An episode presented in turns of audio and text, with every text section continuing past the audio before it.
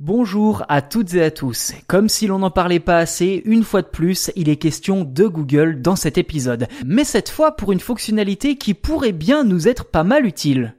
Après avoir mis à jour son moteur de recherche pour afficher des informations sur l'évolution de la Covid-19, Google a désormais intégré ces mêmes informations à Google Maps. Ceci dit, cette nouvelle fonctionnalité n'est disponible que sur l'application Google Maps pour smartphone pour le moment.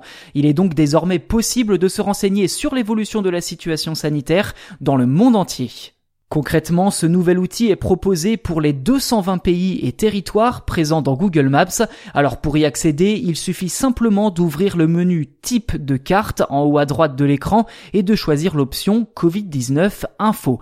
Google Maps indique alors différentes zones dans un code couleur variant du gris au rouge pâle selon le nombre de cas. Les données affichées correspondent au nombre de nouveaux cas pour 100 000 personnes sur 7 jours et indiquent également si les contaminations sont à la hausse ou à Pour la France, seules les informations sur la globalité du territoire sont consultables, alors inutile de zoomer pour avoir plus de précision, aucun autre chiffre ne s'affichera. En revanche, la fonctionnalité marche très bien en Espagne ou aux États-Unis, où la carte est bien plus détaillée, affichant même les tendances pour chaque ville.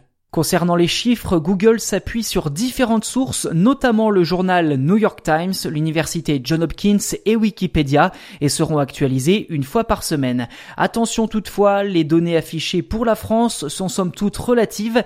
Il est donc préférable de vous orienter vers les cartes régulièrement présentées par le ministère de la Santé, étant donné que leurs données sont plus précises que celles en possession de Google.